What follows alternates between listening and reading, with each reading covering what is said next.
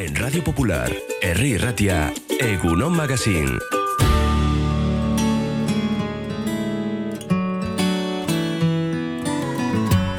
No me arrepiento de las cosas que hemos hecho, ¿sabes? Estar tirados todo el rato, con el alma por las nubes. ¿Cómo se lo explicas eso a alguien? No sé. Je te connais pas, toi. C'est le temps qui passe qui me dit comment t'aimer. Je te connais pas, mais comment t'inventer pas pour t'aimer? Et donne-moi ta main, on se trouvera quand même. On va prendre le temps d'y croire et sans avoir de peine. Seguimos en este Egunon Magazine, estamos ya a miércoles 28 de febrero. Este mes tenemos un día extra por año bisiesto, mañana con esa semifinal coopera del Athletic, pero hoy, como viene siendo habitual en este espacio, vamos a dar rienda suelta al humor, a las risas, de la mano, como siempre, de Iker Torrescusa. Guardión, Iker. Dani Guerreiro, ¿qué tal? Pues con muchas ganas de la entrevista de hoy, con ese toque de humor que le damos a las mañanas de Radio Popular Erri Ratia. Hoy con un humorista, un monologuista de mucho éxito y de recorrido mundial. Sí, al final tenemos que tener en cuenta que por el Teatro Campus desfilan muchos comediantes, muchos humoristas, eh, todos los fines de semana y hoy vamos a hablar en este caso de, de uno de ellos que ha estado de gira por todo el mundo, así que imagino que tiene muchas cosas que contar. Darío Orsi, Egunon, muy buenos días. Muy buenas, ¿cómo están chicos? ¿Todo bien? Aquí deseando de que aterrices ya en Bilbao porque claro, la gira te ha llevado a diversos puntos de Paraguay, Chile, Uruguay, Países Bajos, también el resto de, de ciudades de, de, España y ahora aterrizas aquí en Bilbao. Eh, Sí. cu- cuando tiene tanto éxito que, que en este caso eh, abordas tantos países y tantos destinos diferentes, pues eh, a nosotros también nos despierta ese gusanillo, Darío. Sí, mira, bueno, yo te voy a decir la verdad, yo estoy deseando no aterrizar en Bilbao porque voy en coche. Ah, vale, vale. significaría que agarré un pozo y, y- y el coche salió volando, con lo cual preferiría Mejor no. llegar sin aterrizar. Cuidado que hay mucho viento, Pero ¿eh, Darío? Sacando ese detalle, sí, con muchas ganas ya de estar ahí el primero de marzo.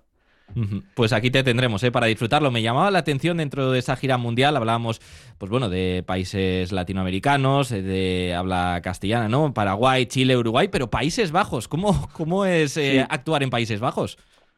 Bueno, te digo que me ha sorprendido de, de lo bien que se lo tomó la gente. Obviamente es un show en español y había mucha Sí. comunidad española, hispanohablante, argentinos, por supuesto, latinos, pero como una necesidad de, de- de escuchar un show en su propio idioma que, que es muy lindo, porque en España, si bien es algo diferente porque soy argentino y, y puedo tener algún sentido del humor distinto, están acostumbrados a ver shows en su idioma. De hecho, el mío hasta parece un idioma diferente, pero en países en donde no hablan tu idioma, que llegue alguien a decir yo voy a hacer chistes en español, tiene un valor muy lindo y se armaba una comunidad muy linda de gente.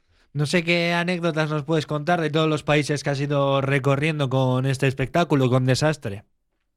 Bueno, me ha pasado en, eh, ahí como nombraban en Países Bajos, estuve en varias ciudades, varias veces de hecho, y en una de las ciudades, claro, no hablaba casi ni inglés el muchacho o hablaba un inglés que yo no le entendía, y me venía a avisar que su- supongo que tenía que arrancar el show o algún problema, y yo no entendía, y digo, no sé de qué me está hablando este hombre, que era como el encargado ahí de la sala.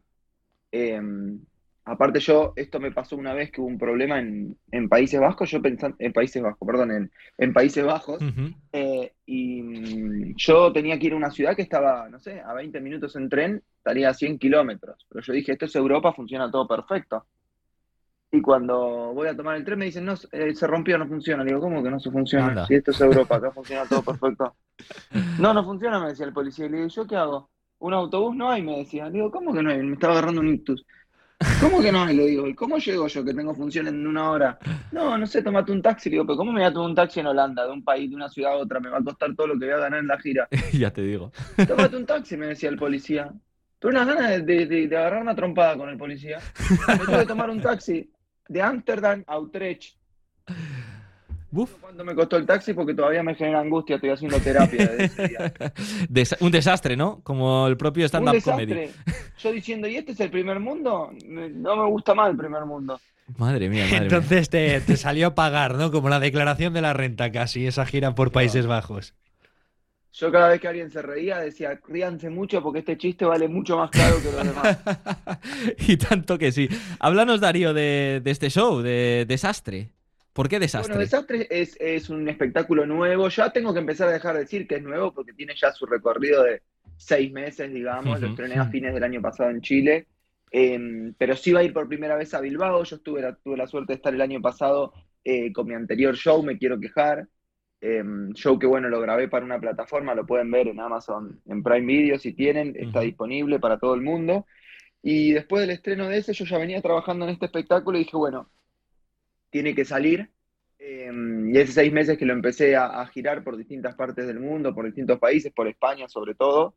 Em, así que muy contento, es un show bastante actual en que hablo un poco de mi vida, cuento algunas cosas tristes que me pasaron, eh, hago referencia a estar viviendo lejos de tu país.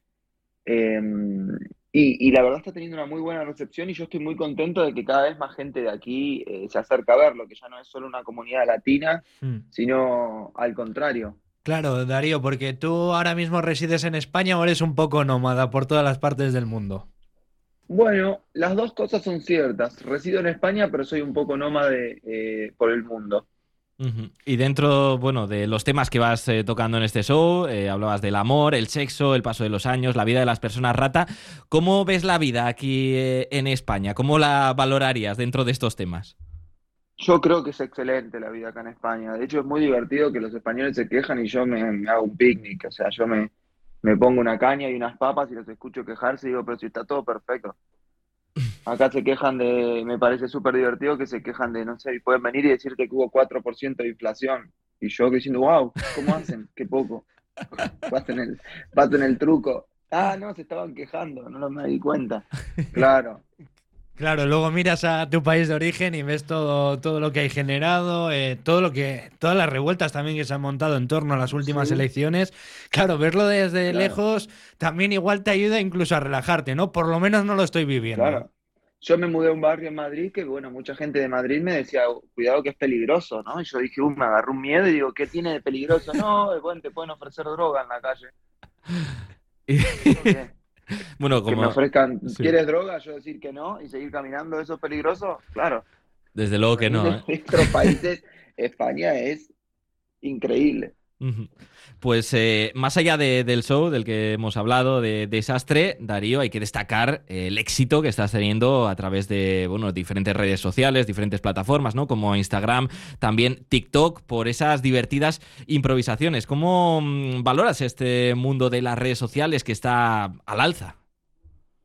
Bueno, las redes sociales, eh, ya sabés que el otro día me han dicho un término que me ha generado depresión, pero te lo voy a decir, old influencer, porque claro, Old influencer. hay muchas nuevas generaciones y Sí, old sí. influencer sería influencer viejo. Yo soy como de la primera camada. Hace casi 10 años que genero contenido en redes sociales. Fui Ah, no tiene en que ver, Argentina de los pioneros. Darío, no tiene que ver con tu edad, sino con lo que llevas eh, el recorrido en redes sociales, En ¿no? redes, claro, y a mí me, a- me, me incluyan en algo que, que empieza por old, imagínate la angustia que me generó, pero dije, bueno, ya claro. Eh, y, y yo combino muchos sketches de humor que hago y, y- y cosas que yo mismo guiono, y también comparto improvisaciones que hago de repente en el show, Sí. obviamente para no compartir fragmentos del show y que la gente lo venga a ver, eh, porque a veces en los shows suceden cosas muy divertidas que se quedan, en, son únicas de cada show, y siempre me parece divertido algunos fragmentos compartirlo en las redes también para generar contenido. Eh, y es un trabajo hermoso, es muy demandante las redes sociales, pero bueno, también te da una independencia y esta libertad de poder, como estábamos hablando antes, poder trabajar, viajar y actuar en distintas partes del mundo, porque al final los seguidores o el público que te sigue eh, viven por todos lados. Claro, Darío, también luego, una vez subido de encima del escenario, ¿cómo es la interacción con el público? ¿Son protagonistas? Imagino que, que sí tienen cierto protagonismo y luego decías, ¿no? Incluir eh, diferentes cosas en cada, en cada actuación. No sé si también eh, ir a lo local, es decir, intentar adaptar eh, tu formato, tu show a, a la ciudad que visitas. Bueno, eso, eso es increíble y es de lo que más disfruto acá en España, porque bueno, hay algo en Argentina que yo siento que juego de local. ¿no? Yo, mirá, les voy a Claro. poner un ejemplo en Bilbao. Fue una de mis primeras funciones internacionales, eh, internacionales y, y en esta gira que había armado el año pasado por, por acá, por España. Y, y yo decía, no, en Bilbao no me conoce nadie, y yo no conozco. Yo era parte de la primera vez que iba, digo, no, ¿cómo me va a ir? Y, y tienen, porque acá, claro, en cada comunidad tienen un sentido del humor distinto. Y yo, y yo decía, no, no sé. Y estaba por salir al escenario y miro, y las primeras tres filas había gente muy mayor de acá, que yo viste cuando te das cuenta que no es tu público del argentino que te vino a ver. Era un grupo de señoras de Bilbao. Yo estaba diciendo, no, esto va- me va a ir espantoso. Acá no se va a reír nadie. Y yo te creo que las señoras, esas fueron las señoras que mejor la pasaron y yo no podía parar de reírme. Gritaban, participaban, se reían un montón. Y son cosas que te sorprenden porque, digo, a mí me daba miedo enfrentarme a un público tan diferente. Ajá, Y así O sea, que- de otro país, Sí. de otra generación, con otra historia.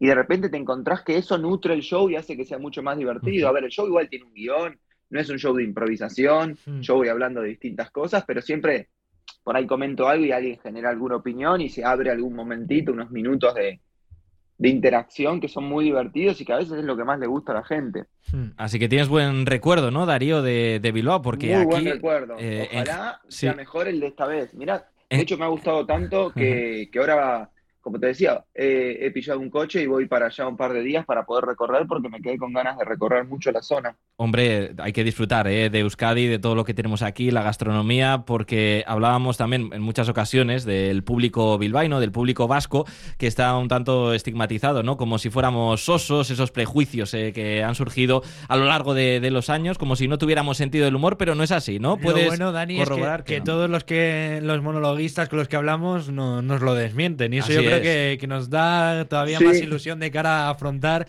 las próximas entrevistas también con el resto de, de cómicos. Sí, sí, sí, sí, no, y te juro que yo incluso no tengo, a mí me, mira, la imagen que yo tengo y por lo que me han comentado es que es un público más eh, que puede entender la ironía o chistes un poco más difíciles, que no necesita el chiste fácil, lo cual a mí me gusta mucho porque te permite desarrollar un poco más ideas. Sí, pues eh, bueno, a, a ver si sucede también en esta ocasión, si el público lo disfruta, que no nos cabe la menor duda. Y decías que vas a pasar, eh, Darío, unos días por aquí, por Bilbao, Sí. por Euskadi. No sé si ya has planeado ya la hoja de ruta para estos días que Mira, tienes voy marcado. con unos amigos y tenemos tantas cosas para hacer que en vez de cuatro días deberíamos ir seis meses. Así que la verdad no voy a hacer.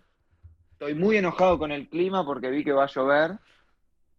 Indignado con el tiempo, pero bueno, no es culpa de nadie, así que no le puedo echar la culpa a nadie.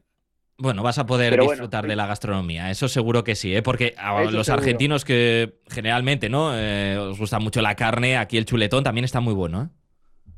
Sí. Me gusta, me gusta. Sí, sí, sí, sí. Así que nada, chicos, y espero verlos ustedes también en mi show. Sí. Por ahí pasaremos. Eh, Darío, sin duda, eh, recogemos ¿no? esa invitación para este viernes, este viernes a las ocho y media de la tarde. Eso en la sala cúpula, que es al final uno de los eh, sitios, uno de los recintos de Bilbao que más comedia coge cada fin de semana en el Teatro Campos Elíseos, como siempre. Y Darío Orsi, que ha sido un auténtico placer charlar contigo.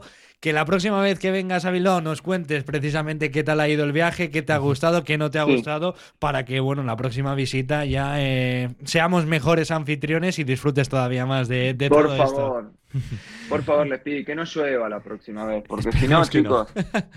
en Argentina cuando llueve no haces cosas, acá la gente sigue viviendo, a mí me estresa muchísimo. Estamos Allá llueve, no acostumbrados. vas al trabajo, llamás a tu jefe y decís, jefe, está lloviendo, y el jefe te dice, por supuesto, ¿cómo vas a venir?